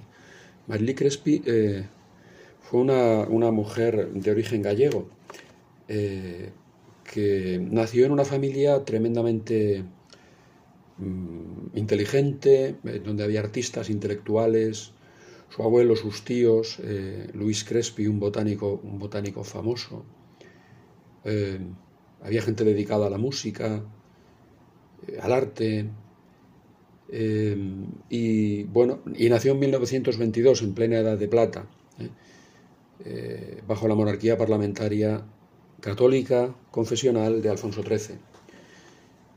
Una mujer que, que, bueno, que todo parecía indicar que iba eh, a ser educada no de la forma que lo fue. Y, y, ahora, y ahora os explico, o sea, pues no sé, una familia de intelectuales, de, de artistas, ¿verdad? De gente toda con carrera, con unos abuelos importantísimos, etcétera, los que no me voy a detener porque me extendería demasiado, pues el padre de Marily mmm, consideró oportuno y conveniente que estudiara, que comenzara su formación en un colegio, concretamente en el colegio de las hermanas Doroteas, que habían llegado a España expulsadas por los masones de Portugal. Bueno, quiero decir que recibió religión en la escuela. Eh, llegado el momento, mmm, estudió mmm, donde su padre la matriculó. Es muy gracioso como ella lo dice, en químicas. Dice, bueno, no, mi padre, eh, pues como si le hubiera dado por, por, por matricularme en, en, sánscrito, ¿no? O sea, que fue una cosa eh, casual, digamos. Pero, eh, bueno, pues ella hizo carrera. Eh, después de terminar la licenciatura se doctoró, realmente eh, tuvo, bueno, primero químicas en Santiago, ¿verdad? Luego se doctoró en ingeniería química y, nada más doctorarse, su primer trabajo fue trabajar en una empresa importante llamada Piritas Españolas del Instituto Nacional de Industria, ¿eh? donde llegó a ser jefa de la sección de procedimientos de la división industrial. ¿eh? Luego se pasó en 1957 a la Junta de Energía Nuclear y allí colaboró hasta 1984 como responsable de investigaciones y proyectos sobre prevención de contaminación en instalaciones nucleares. Ella siempre dijo cuando fue entrevistada, nos falta una política seria de investigación conectada con la industria. Ella, que había sido formada en un colegio de monjas. Eh, después, pues eh, sacó la cátedra en arquitectura dirigiendo el Departamento de Electrotecnia, Luminotecnia y Técnica de Acondicionamiento Térmico y Acústico. Y, ojo, llegó a participar en la remodelación de la iluminación de museos tales como el Louvre y el Prado. ¿Vale? O sea, y dio cursos de acondicionamiento de museos, eh, etc. Quiero decir con esto que, que bueno, que bueno, su licenciatura en la Universidad de Santiago de Compostela, ser profesora después de Ingeniería Eléctrica, Iluminación y Acondicionamiento y Técnicas Acústicas en la Escuela Técnica Superior de Arquitectura de Madrid, ser investigadora del Patronato de Energía, profesora de materias primas en la Escuela de Comercio de Ciudad Real. ¿Eh? Fue una de las primeras mujeres que tuvo que ver con el desarrollo de la arquitectura como disciplina académica en España. ¿Mm? Que no fue hasta el año 31-32 que se erigió como eh, universidad, como, como, facultad, perdón, y la primera catedrática, la primera mujer catedrática en la Escuela de Arquitectura de Madrid, la primera mujer catedrática en una escuela de arquitectura en España fue Marilí Crespi. Marilí Crespi. María Alicia Crespi González. Crespi, perdón, os lo estoy diciendo mal. Que en el 75 sacó la cátedra de electrotecnia en la Escuela de Arquitectura de Madrid. Bueno, pues yo cuando me eh, leí, eh, bueno, finalmente es una mujer que se casó ya mayor, con otro catedrático, no tuvieron hijos, y, y cuando falleció, pues hizo algo verdaderamente insólito, que fue repartir su testamento entre su difunto marido y su familia, pero además dar también una parte del testamento, tenía bastante dinero, hizo bastante dinero, a Cáritas, y sobre todo a sus hermanas Doroteas. Yo cuando leí esto, y, y sin tener noticia alguna, ni por atisbo, de la religiosidad de esta mujer, pues yo me dirigí a las Doroteas de Pontevedra, porque yo sospechaba, ya os lo he dicho alguna vez que tengo ya un olfato, de que esta mujer era una mujer profundamente creyente. Y las hermanas Doroteas me dijeron que creían que sí, pero que tenían que hablar con algunas contemporáneas de eh, cuando Marilí estudió en el colegio y, y así lo hicieron, que estaban en Tui. Las hermanas de Tui dieron testimonio, me han dado testimonio de que claro que era creyente. No solamente era creyente, sino era muy creyente. ¿eh? Dio un piso a Cáritas,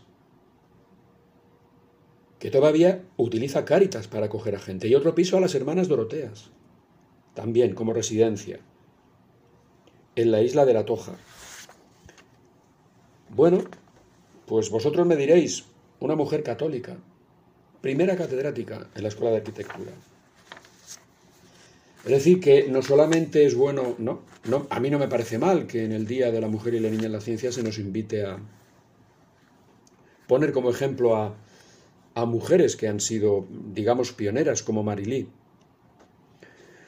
Pero bueno, yo añado para, para Radio María, para todos vosotros, que además esta mujer era una profunda creyente.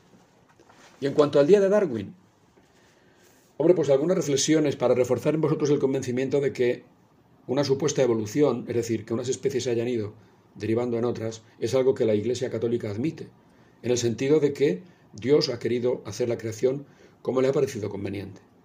Y que no tiene por qué mm, creerse la literalidad del libro Génesis en el sentido de que fue instantánea. ¿eh? Todo parece indicar que hubo una sucesión de especies. Pues bien, esa sucesión de especies la ha dirigido Dios. Y en el origen, y en el origen, la aparición de la materia, ¿eh? pues ha sido un acto divino. Y no digamos la aparición del alma humana. ¿eh? Esa no evoluciona. Esa se la tuvo que insuflar, por así decirlo, Dios al ser humano. De la interpretación no literal de los textos bíblicos, pues ya San Agustín en el siglo IV hablaba. Hablaba diciendo algo que os leo. Sucede de hecho muchas veces que un no cristiano tenga conocimiento bien por una razón evidente, o bien por experiencia personal sobre la tierra, el cielo u otros elementos de este mundo, o sobre el movimiento, la revolución o también el tamaño y distancia de los astros, o sobre los eclipses del Sol y de la Luna, sobre el ciclo de los años y de las estaciones, sobre la naturaleza de los animales, las plantas, las piedras y todas cosas de este género. Sería una cosa vergonzosa, dañina y necesaria de evitarse a cualquier precio, si aquel escuchase a un creyente decir cosas absurdas sobre aquellos argumentos, como si fueran propias de las escrituras. ¿Cuándo han encontrado a un cristiano sostener su propio error en nuestros libros sagrados, en aquello que conocen perfectamente? ¿Cómo tendrán fe en estos libros cuando le hablen sobre la resurrección de los muertos, sobre la esperanza de la vida eterna y sobre el reino de los cielos? Desde el momento que juzguen que esos escritos contengan errores relativos a cosas que han podido conocer ya por propia experiencia o mediante cálculos matemáticos seguros. Es decir, ojo con la interpretación literal de las Sagradas Escrituras que solamente hacen determinadas sectas protestantes hoy en día, que son los creacionistas. ¿eh? Nosotros somos creacionistas en el sentido de que creemos que Dios ha creado el universo, pero no de que lo ha creado literalmente como pone la Biblia y en una semana, necesariamente. Juan Pablo II. San Juan Pablo II dijo en cierta ocasión, teniendo en cuenta el estado de las investigaciones científicas de esa época y también las exigencias propias de la teología, la encíclica Humani Generis consideraba la doctrina del evolucionismo como una hipótesis seria, digna de una investigación y de una reflexión profundas, al igual que la hipótesis opuesta.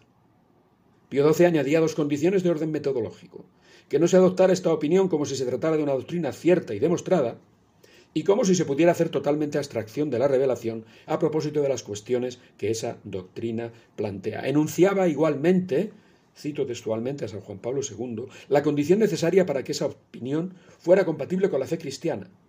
Pío XII había destacado este punto esencial.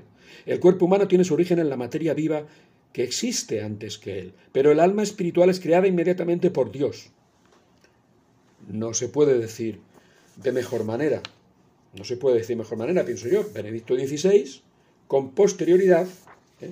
concretamente en la vigilia pascual en la Basílica Vaticana, el 23 de abril de 2011, dijo lo siguiente, El relato de la creación nos dice, por tanto, que el mundo es un producto de la razón creadora.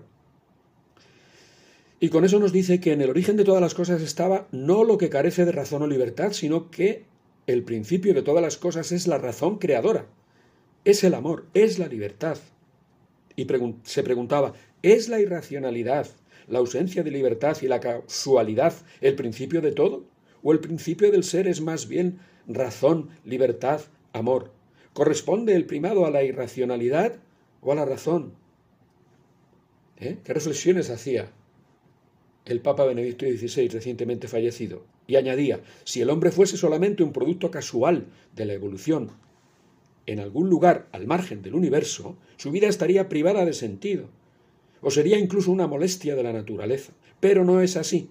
La razón estaba en el principio, la razón creadora, divina, y puesto que es razón, ha creado también la libertad. Y como de la libertad se puede hacer un uso inadecuado, existe también aquello que es contrario a la creación. Queridos, os he hecho referencia con hechos concretos a la conciliación ciencia-fe en torno a dos efemérides que se celebran este fin de semana. 11 de febrero, Día de la Mujer y la Niña en la Ciencia. 12 de febrero, Día de Darwin. Y añado, respecto al Día de Darwin, Darwin el único título universitario que tenía fue el de pastor anglicano. Darwin, cuando escribió sus libros del origen de las especies, etc., y la teoría de la evolución, era creyente, era cristiano creyente anglicano. Luego perdió la fe porque tenía una fe infantil y se rebeló contra Dios porque su hija falleció a edad temprana. ¿Mm? Pero Darwin era creyente y son más creyentes los ateos materialistas que creen que la materia orgánica aparece instantáneamente sola y que además, y que además eh, se autoorganiza. Eso no lo ha visto nadie, como nadie ha visto una especie evolucionar a otra. Eso no lo ha visto nadie. Eso sigue siendo una teoría, una teoría seria, pero nada más. ¿eh? Dios es creador, Dios existe, Dios nos ama. Y no solamente nos ha dado la vida y ha creado el universo, sino que lo sostiene. Celebremos estas efemérides ¿eh? Y celebremos también nuestra fe este fin de semana, porque no son incompatibles. Y esto ha sido todo por hoy. Queridos oyentes de Radio María para Diálogos con la Ciencia, Alfonso Carrascosa, científico del CSIC. Muchas gracias, Alfonso. Y a continuación, Luis Antequera nos explica por qué hoy, 10 de febrero, no es un día cualquiera. It's a lovely day today, and whatever you've got to do, I'd be so happy to be doing it with you. But if you've got something that must be done, and it can only be done by one, there is nothing more to say. Except it's a lovely day for saying it's a lovely day.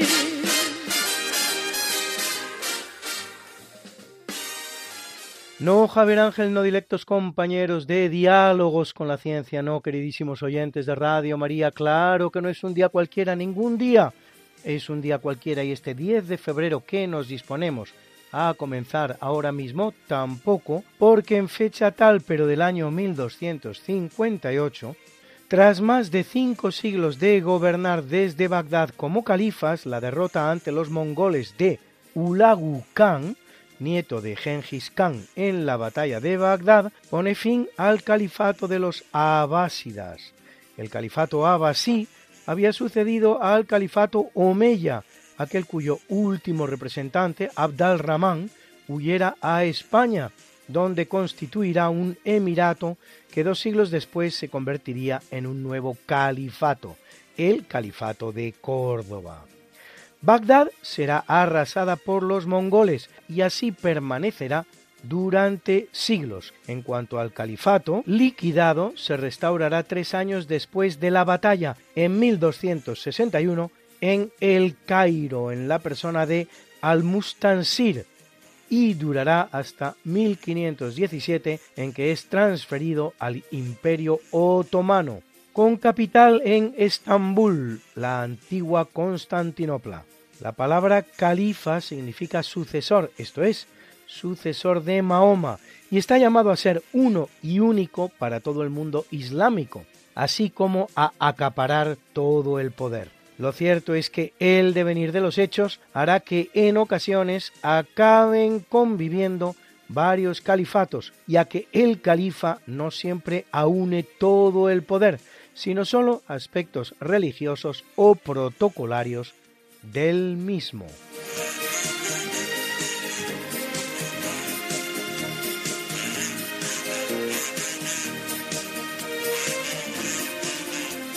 En 1421, en el territorio del que hasta ese momento se llama La Moraleja, el infante Enrique, hijo de Fernando I de Aragón, conocido como Fernando de Antequera, por su conquista de la bella ciudad cruce de caminos, que es la ciudad malagueña de ese nombre, Antequera, funda la noble y no menos bella ciudad de Villanueva de los Infantes en La Mancha, provincia de Ciudad Real, que según un minucioso trabajo realizado por un equipo de la Universidad Complutense de Madrid, dirigido por Francisco Parra Luna en el año 2005, sería ese lugar de la Mancha del que aquel escritor del siglo XVII no quería acordarse. En el convento dominico de Villanueva de los Infantes vendrá a morir un buen día, 1645, el gran escritor español Francisco de Quevedo, cuyos restos se hallan enterrados en la bella iglesia de San Andrés de la misma Villanueva de los Infantes.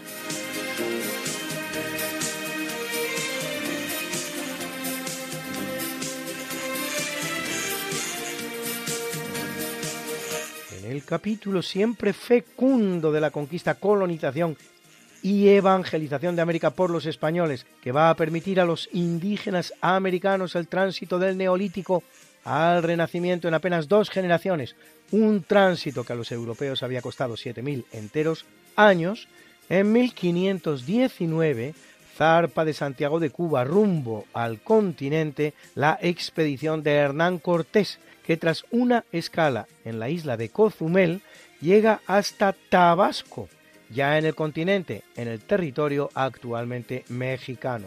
Tras algún enfrentamiento menor con los indígenas de la región, Cortés prosigue su avance y funda sobre la costa la ciudad de la Villa Rica de la Veracruz, que con el tiempo se convertirá en el gran puerto español en la América continental. En ella oirá hablar por primera vez de la existencia del más importante imperio de la zona, el Azteca, con una superficie de unos 300.000 kilómetros cuadrados, poco más de la mitad de España. Un imperio que practica a escala masiva la antropofagia de los enemigos de guerra y de los pueblos subyugados, es decir, se los come, estimada en un genocidio de una entidad entre 2 y 4 millones de personas en los casi 100 años que durará en total el imperio.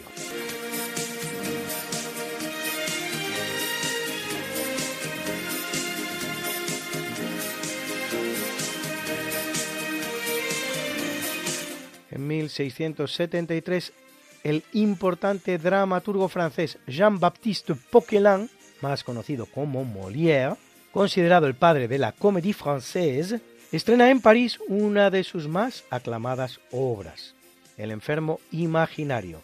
No se sabe a ciencia cierta el porqué de su seudónimo Molière. Pudo ser por un bailarín contemporáneo, así llamado, Molière, sin la E final, que permite pronunciar la R, pudo ser por los numerosos pueblos así llamados en Francia. Pero sí sabemos que lo adoptó para no deshonrar a su familia, dado que su profesión de actor, pues además de escribir actuaba, y la vida de la farándula no estaba bien vista en su momento. Además de El enfermo imaginario, Molière deja otras obras inmortales como Tartufo o Don Juan.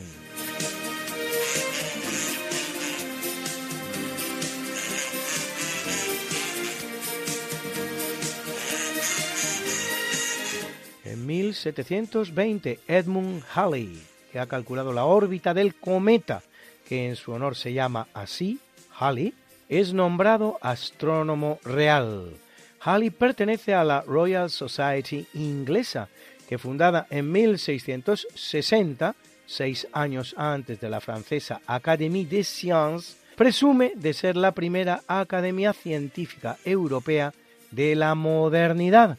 Pero lo cierto es que tanto la una como la otra, la inglesa como la francesa, son bastante posteriores a otra academia científica, con idéntico objetivo, por nombre Academia Real Matemática o Academia de Matemáticas de Madrid, fundada por Felipe II a propuesta del que era su aposentador mayor, Juan de Herrera, el arquitecto del Escorial, el 25 de diciembre de 1582, es decir, 78 y 84 años antes de, respectivamente, la inglesa y la francesa. Así se escribe la historia. La primera academia moderna de la historia no es ni inglesa ni francesa, es, y con no poca diferencia, española.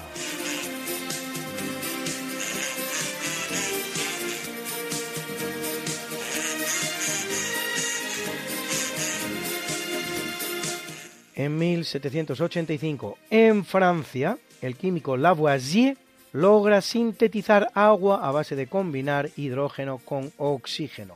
Lavoisier tendrá un aciago final, del todo inesperado, o no tanto, porque en 1794 es apresado, condenado y guillotinado el mismo día, lo que, entre otras cosas, da buena cuenta de las garantías del proceso, junto a su esposa, la también científica Marianne Pierrette Poltze, en el curso de la Revolución Francesa.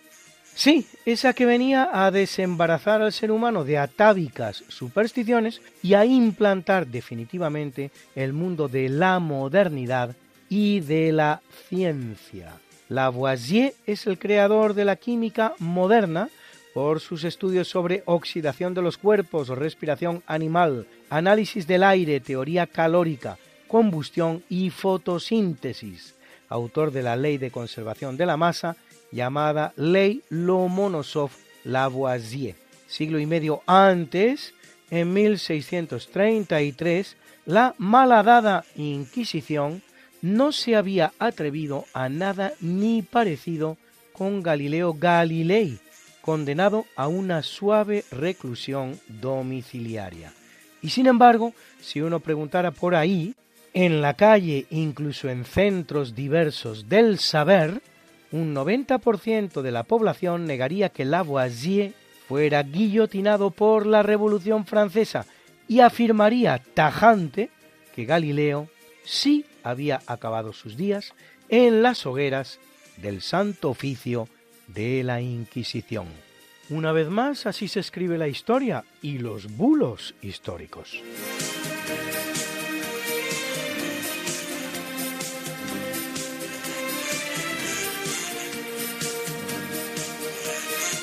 En 1906 se vota en Gran Bretaña el HMS Dreadnought, el mayor y más rápido acorazado del mundo en su época, con 161 metros de eslora. Un gran avance para la tecnología del momento.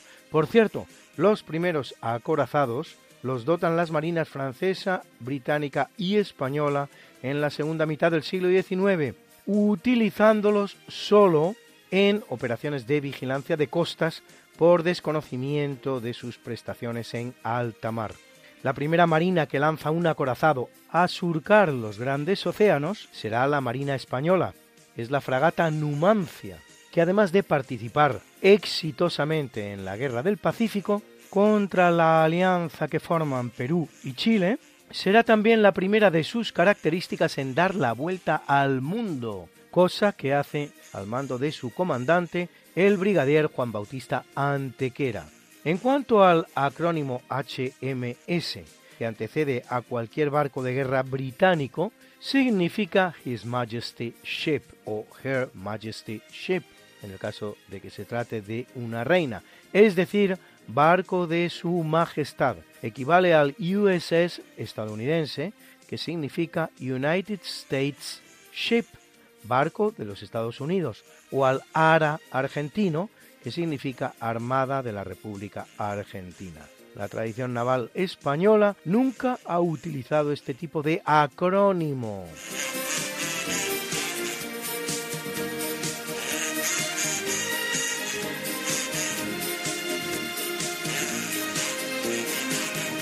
En 1951 la escritora Marguerite Yourcenar publica su preciosa novela histórica Memorias de Adriano, aunque francesa, Marguerite Yourcenar, seudónimo de Marguerite Klineberg de Crayencourt, había nacido en Bruselas y además se nacionalizará estadounidense en 1947.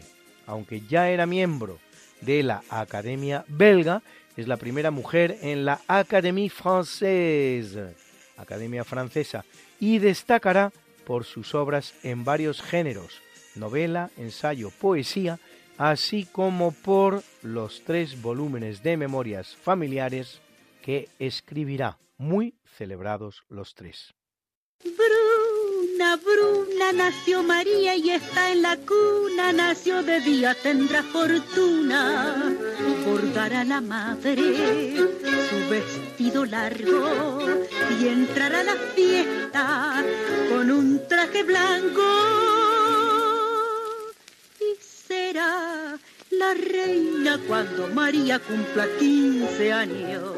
Te llamaremos Negra María, Negra María que abriste los ojos en carnaval. En el capítulo del natalicio es un buen día para nacer todo aquel que quiera ganar el premio Nobel, porque en 1890 en Rusia nace el escritor Boris Pasternak, autor de la deliciosa novela Doctor Zivago, luego llevada al cine con gran éxito, Nobel de Literatura 1959. En 1897 lo hace el estadounidense John Franklin Anders, Nobel de Medicina 1954 por sus trabajos en la vacuna de la polio.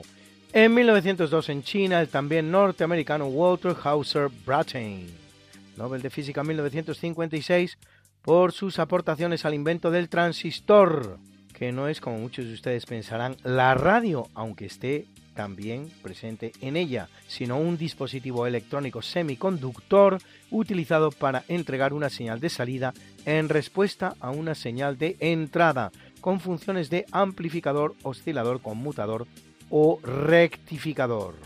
El término proviene de la contracción del inglés transfer resistor y se encuentra en la práctica totalidad de los aparatos electrónicos de uso diario, así radios, televisores, reproductores de audio y vídeo, relojes de cuarzo, teléfonos móviles, etcétera, etcétera, etcétera.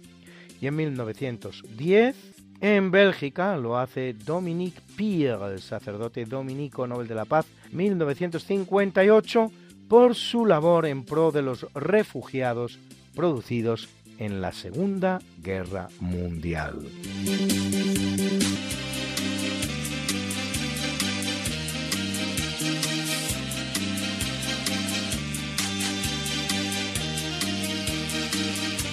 En el año 1890, en aristocrática familia, nace Elisa Patiño Meléndez, más conocida como Chichana Patiño, una de las primeras mujeres del mundo, si no la primera, en pilotar un avión.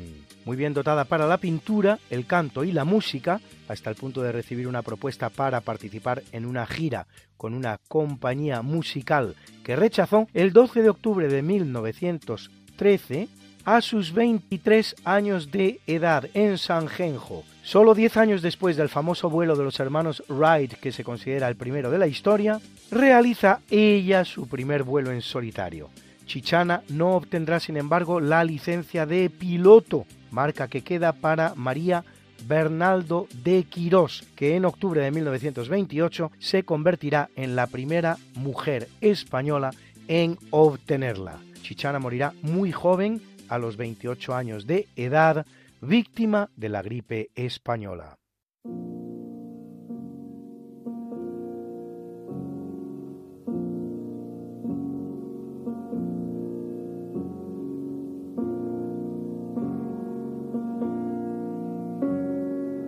En el capítulo del obituario, en el año 1891, de una simple gripe, fallece en Estocolmo, donde era profesora de ciencias exactas, la matemática rusa de raza gitana Sofía Vasilyevna Kovaleskaya, considerada uno de los grandes genios de la ciencia matemática entre los anteriores al siglo XX, con grandes aportaciones en los campos del análisis matemático, las ecuaciones diferenciales parciales y la mecánica. Entre sus trabajos destacan los titulados sobre la teoría de las ecuaciones diferenciales, aparecido en la revista de Krell, y sobre la rotación de un cuerpo sólido alrededor de un punto fijo. Uno de los cuentos del libro Demasiada felicidad del Nobel de Literatura, Alice Munro, está inspirado en su vida.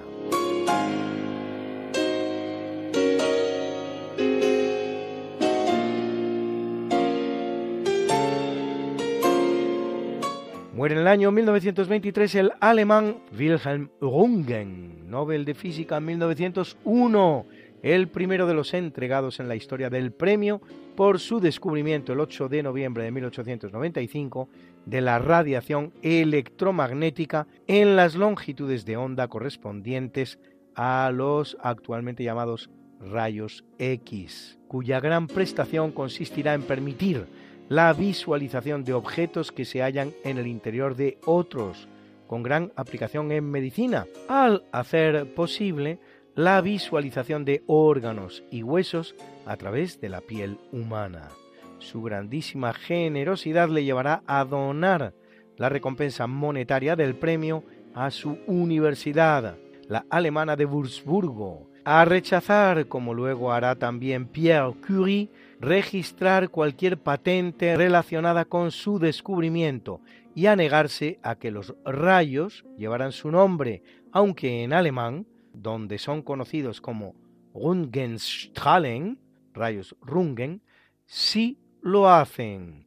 También en su honor recibe su nombre la unidad de medida de la exposición a la radiación, el Röntgen, establecida en 1928 cinco años después de su muerte.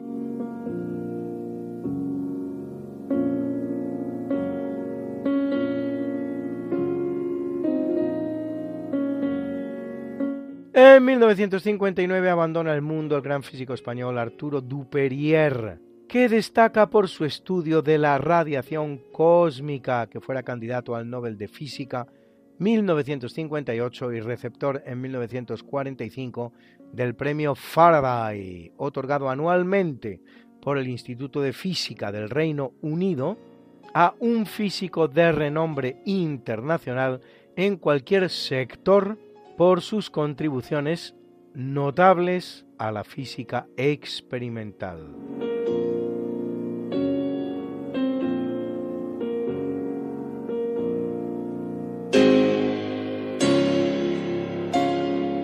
Fallece en el año 2005 Arthur Miller, dramaturgo y guionista estadounidense, autor de obras tan importantes como Muerte de un viajante o Las brujas de Salem.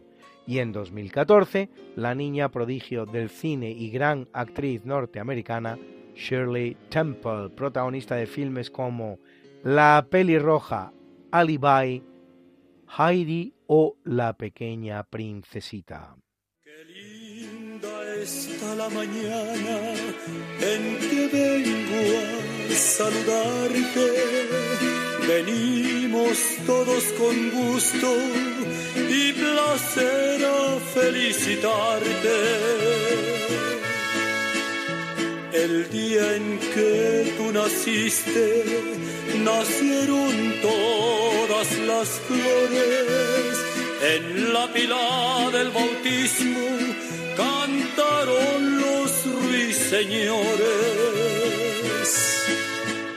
Ya viene amaneciendo, ya la luz del día nos dio. Levántate de mañana, mira que ya amaneció. felicitamos hoy al actor norteamericano Robert Wagner, protagonista de títulos como El Coloso en Llamas o de la serie de televisión Heart y Heart, que cumple 93. Y a la gran cantante norteamericana Roberta Flack, que cumple 86, ya y canta este maravilloso Killing Me Softly with This Song, matándome suavemente con esta canción. Drumming my pain with his fingers, singing my life with his words, killing me softly with his song, killing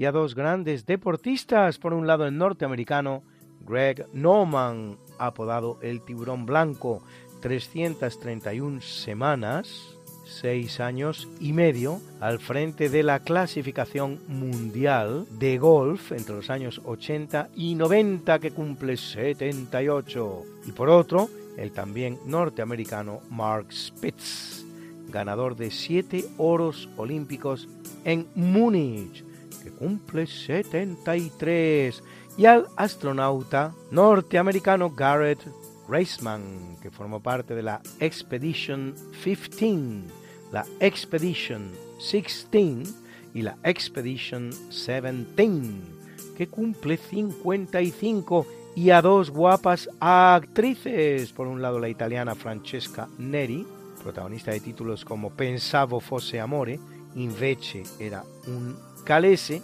creía que era amor, en realidad era una tontería, que cumple 59, por otro Laura Dern, musa de David Lynch, para quien protagoniza Blue Velvet o Corazón Salvaje, que cumple 56.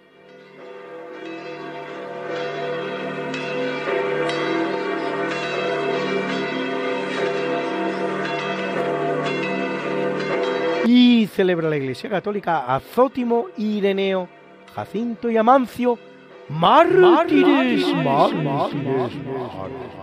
a Bruno y Silvano,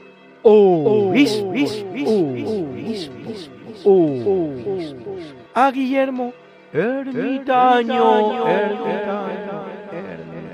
y a Escolástica, Austreberta y Sotera, vírgenes,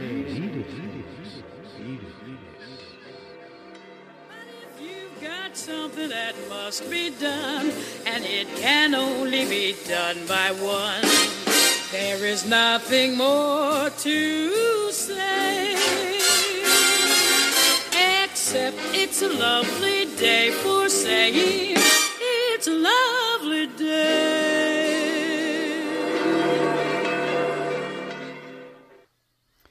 Y a continuación, el profesor José Manuel Amaya nos presenta la sección de Curiosidades Científicas. Buenas noches, señoras y señores oyentes. Soy José Manuel Amaya y como siempre me dirijo a ustedes desde esta emisora y en este programa, lo cual para mí es un honor.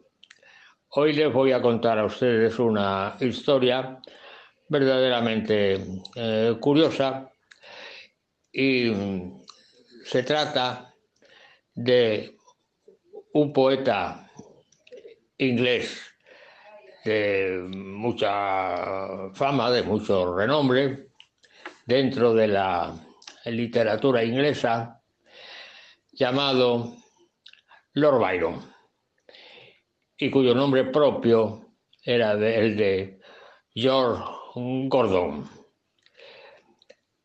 Pues bien, Lord Byron se casó con una dama inglesa de la aristocracia y el matrimonio fracasó en el sentido de que desde el principio empezaron a tener problemas de discusiones, faltas eh, de acuerdo y muchas cosas negativas en este sentido.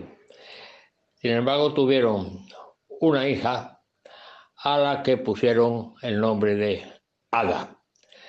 La hija sacó las dotes de su madre en el sentido de ser fría y calculadora y también las dotes de su padre de ser una persona amante de la literatura, del buen hacer, del buen proceder y de la inteligencia.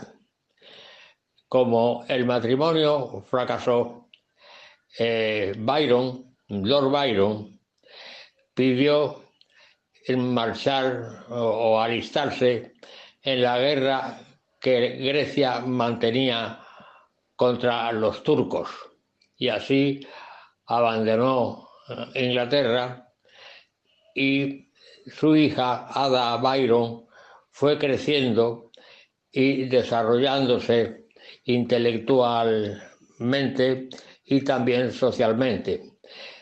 Casó con un aristócrata inglés, conde Lovelace, por lo tanto ella era condesa Lovelace, y asistía a las reuniones que se organizaban dentro de la más importante aristocracia inglesa. En esas reuniones conocía a personas también importantes y, y muy inteligentes y en, este sentido pues se fijaba siempre en los inventos más destacados de la época. Había una máquina que eh, fue producto de la revolución industrial, era el telar de Yacual. El telar de Yacual tenía la propiedad de que a través de fichas perforadas mezclaba hilos de distintos colores y daba lugar a telas estampadas.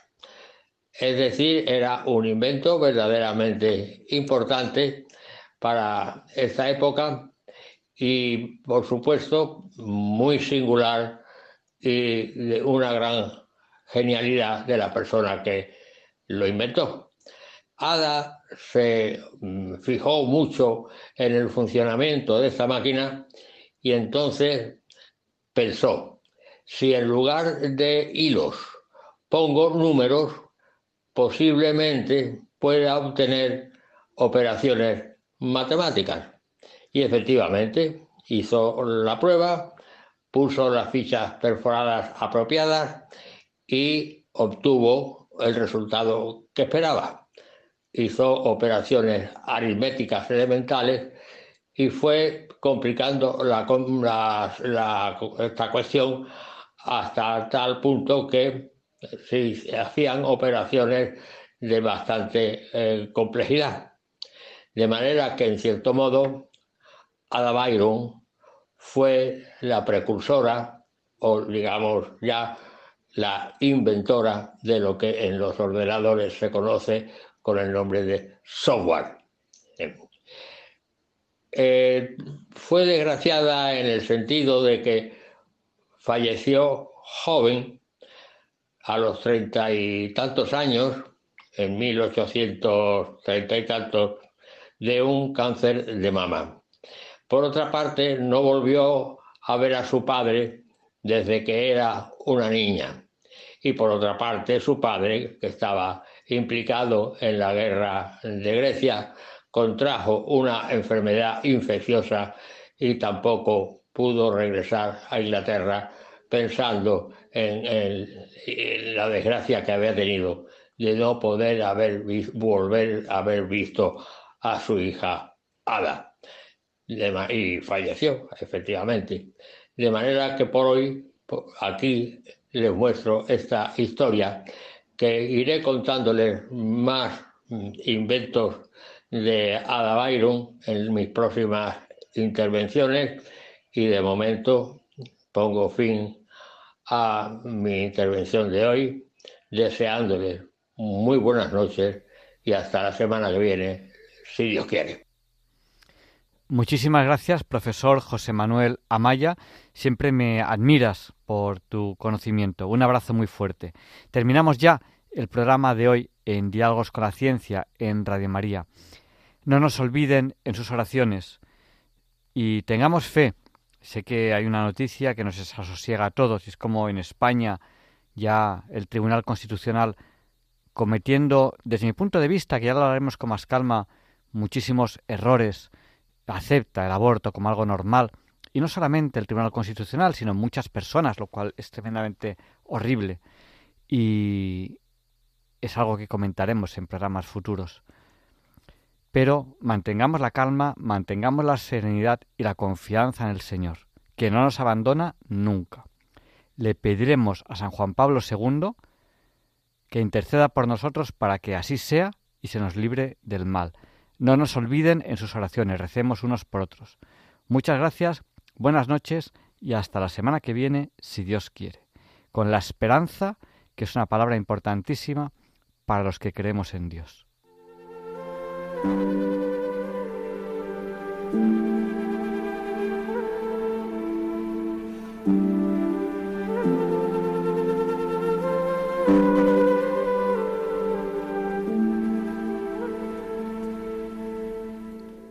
Y así concluye en Radio María el programa Diálogos con la Ciencia. Dirigido por Javier Ángel Ramírez.